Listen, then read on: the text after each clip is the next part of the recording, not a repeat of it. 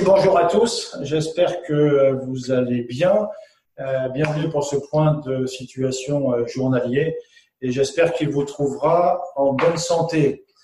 Euh, ce mardi 17 mars, je vais commencer traditionnellement par un petit tour d'horizon sur le point de situation de ce qui se passe dans le monde et en France.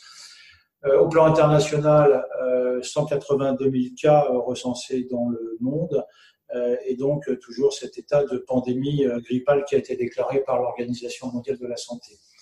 En France, les chiffres ne cessent d'augmenter puisque une petite erreur dans le point de situation qui a été mis sur l'intranet aujourd'hui, mais on est à près de 6500 cas, plus de 6500 cas en France, répartis essentiellement dans les trois grandes régions qui sont le Grand Est, l'Île-de-France et la région Auvergne-Rhône-Alpes. Comme vous le savez, depuis samedi soir, nous sommes passés au niveau 3 du plan ORSAN, Organisation de la réponse sanitaire RED, risque épidémique et biologique. Vous le savez, le Premier ministre a fait des annonces euh, samedi soir sur lesquelles je ne reviendrai pas, nous les avons commentées hier. Et comme vous le savez aussi très probablement, le président de la République a pris la parole hier soir euh, pour faire une déclaration, et notamment dans l'ensemble des mesures que le président de la République euh, a annoncé. La principale que je veux commenter aujourd'hui est l'interdiction des rassemblements amicaux et familiaux pendant une période de 15 jours, pendant laquelle les déplacements uniquement pour des raisons professionnelles, de santé ou alimentaires, donc déplacements pour des raisons essentielles, euh, chaque personne qui circulera devra pouvoir justifier son déplacement et détenir un document sur l'honneur à motif de son déplacement. Euh, donc il s'agit effectivement pour pouvoir être autorisé euh, à circuler, euh, notamment dans le cadre professionnel, dans le cadre des actions que la Croix-Rouge peut mettre en œuvre sur le terrain. Nous allons, nous envoyons cet après-midi, soit à destination des établissements, soit à destination du réseau bénévole, la procédure pour ces documents. D'une part, il y a un document qui est sur le site du ministère de l'Intérieur que l'on vous donnera, euh, qui d'ailleurs pour les professionnels vient déjà euh, d'être un petit peu modifié. Et puis on a vu que certaines préfectures pouvaient avoir euh, des documents spécifiques. C'est le cas notamment de l'Île-de-France où il y a un document spécifique pour les missions exercées par les associations agréées de sécurité civile. Donc rassurez-vous, euh, chaque structure bénévole ou établissement aura une procédure euh, avec notamment euh, des attestations possibles de la Croix-Rouge française. La stratégie que nous avons adoptée est que chaque échelon, donc chaque directeur d'établissement ou chaque président territorial sera à même de pouvoir organiser la distribution nominative des attestations qui compléteront euh, le document euh, que le ministère de l'Intérieur nous demande d'avoir. Voilà, si jamais il y avait des questions, de toute façon, vous les remontez, on mettra tout ça euh, en ligne, à la fois dans la foire aux questions et quelques précisions qui seront sur le site intranet. le gouvernement a également sorti hier, c'est le ministère de la Santé, hier soir, une évolution du kit de préparation pour faire face à l'épidémie Covid-19. notamment, ça nous permet d'aborder le stade 3. dans ce document, là aussi, nous le mettrons sur l'intranet, donc vous pourrez l'étudier à volonté. Vous verrez qu'on y parle, entre autres, du rôle de l'aide médicale d'urgence et de la participation des associations agréées de sécurité civile. Vous trouverez ça dans les pages 8 et 9. On parle bien évidemment du rôle des établissements médico-sociaux. Ça commence à partir de la page 12 et vous verrez en fin de document, en page 40, euh, la spécificité de la mise en place d'hébergements spécialisés, les fameux centres d'isolement sanitaire dont je vous parle depuis quelques jours et pour laquelle d'ailleurs dans ce document, la Croix-Rouge est euh, citée.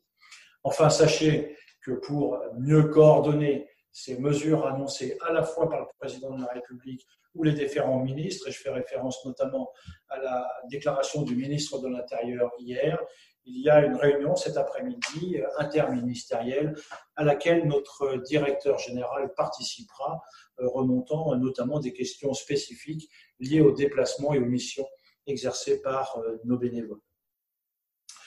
vous l'avez compris, d'une organisation opérationnelle. Il y a des opérations d'urgence puisque nous sommes dans cet état depuis le 15 janvier.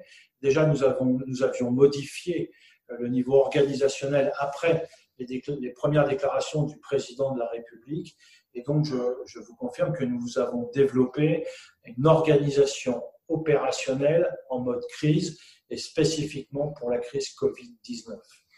On a donc mis en place une organisation opérationnelle dans laquelle l'encadrement euh, national est impliqué. Il est, organisé en trois niveaux. On a du part un, niveau euh, stratégique avec euh, un niveau donc instance stratégique nationale sous l'autorité du président national, du directeur général, et qui, et qui rassemble à la fois en plus des deux personnes que je vous ai citées, les deux directeurs généraux, le directeur d'opération, le directeur d'opération adjoint chargé de l'opérationnel. Et relié euh, autour de cette instance, le président euh, a deux outils à sa disposition. Une première cellule, euh, qui est une cellule éthique que nous allons rajouter, qui a été conceptualisée hier.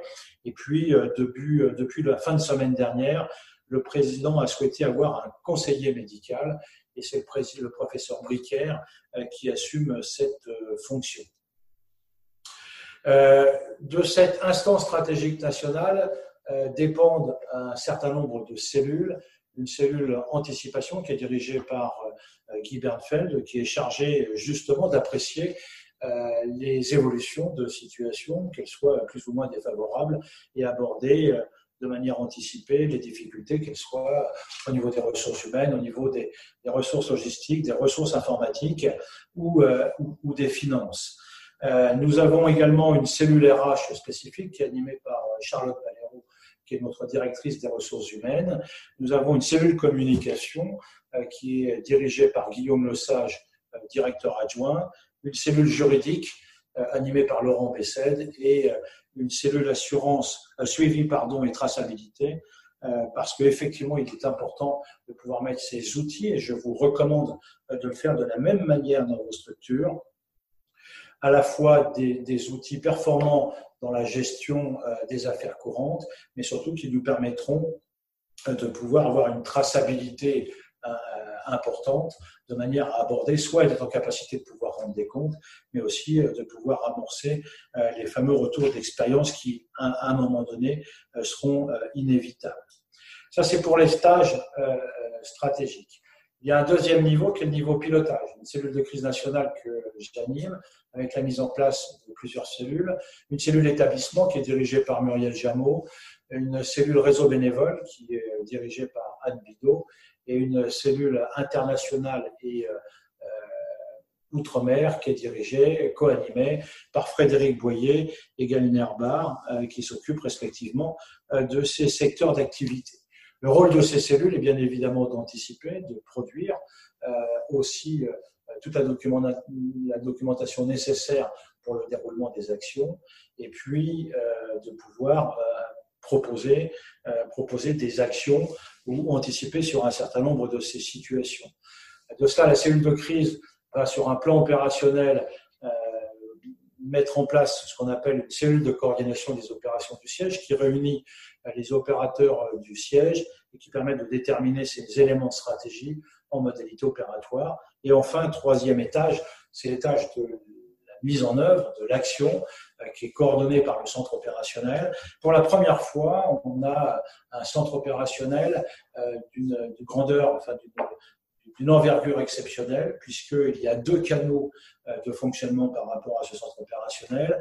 Un canal établissement, avec une ligne dédiée qui s'appelle CO établissement, pour lequel il y a tous les jours euh, des personnels de la DMO qui sont en charge d'assurer l'interface avec les établissements et lorsqu'il y a besoin, ils ont la possibilité de projeter euh, les questions euh, à une cellule spécifique à distance pour lesquelles tous les métiers de la Croix-Rouge française sont rattachés. Et puis, on a le circuit des actions des délégations territoriales pour lequel effectivement euh, le CO gère toute la partie opérationnelle et nous avons une cellule à distance euh, sur la problématique générale sur le bénévolat qui n'est pas liée à l'aspect opérationnel, qui est traitée sur une cellule à distance.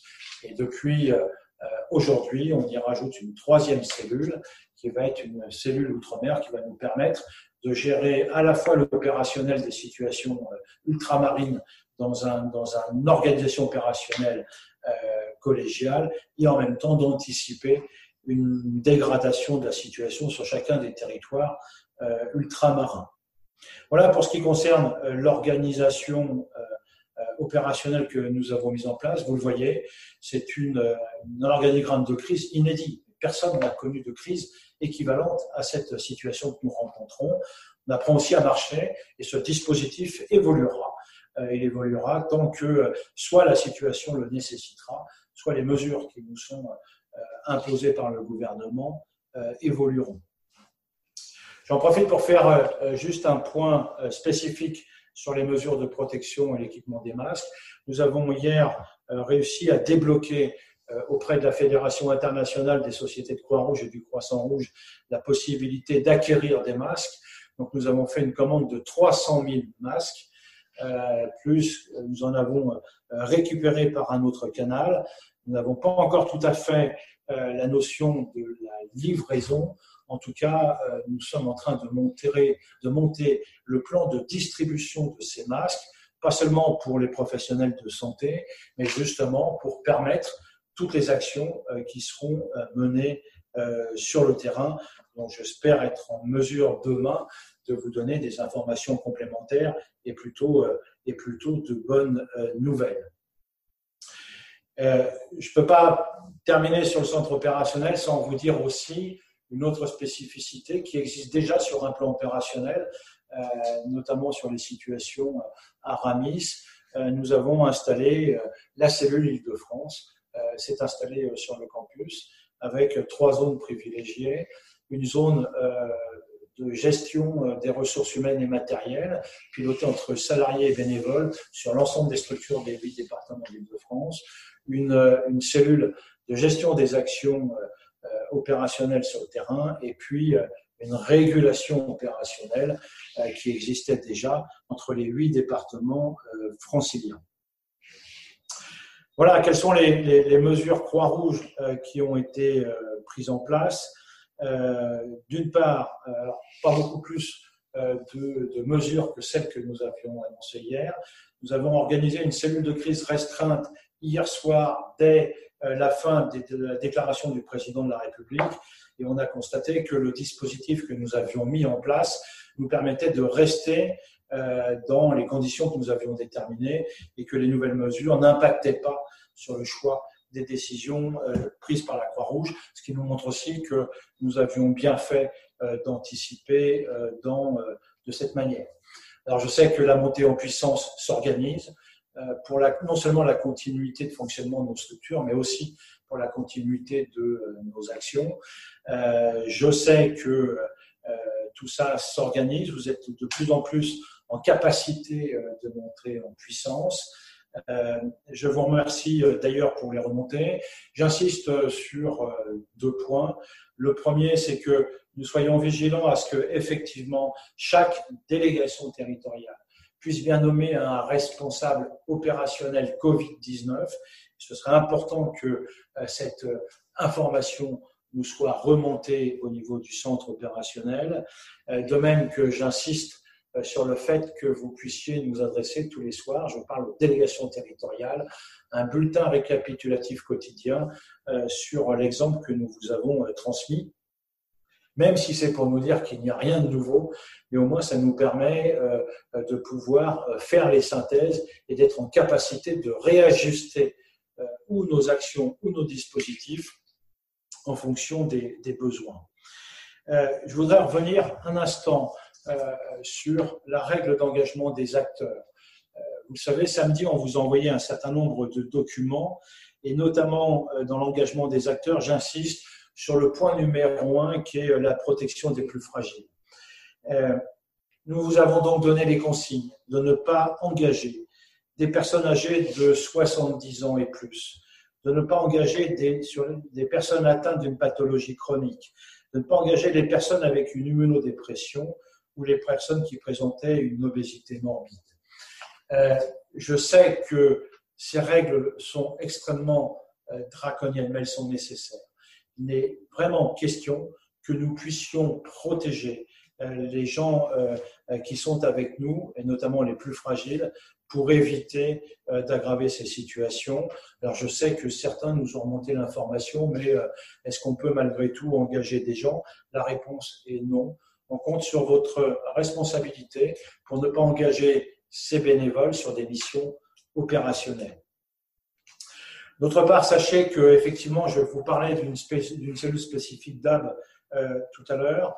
Oui, bien évidemment, son rôle est plus particulièrement de produire les documents et les préconisations à suivre par activité. Je ne reviens pas sur les documents qui vous ont été euh, envoyés, de pouvoir accompagner et conseiller euh, euh, l'ensemble du réseau dans ses préconisations, de concevoir la mise à jour d'outils et effectivement euh, de, pouvoir être en, capacité de pouvoir capitaliser sur toutes les expériences qui sont euh, menées ici et là.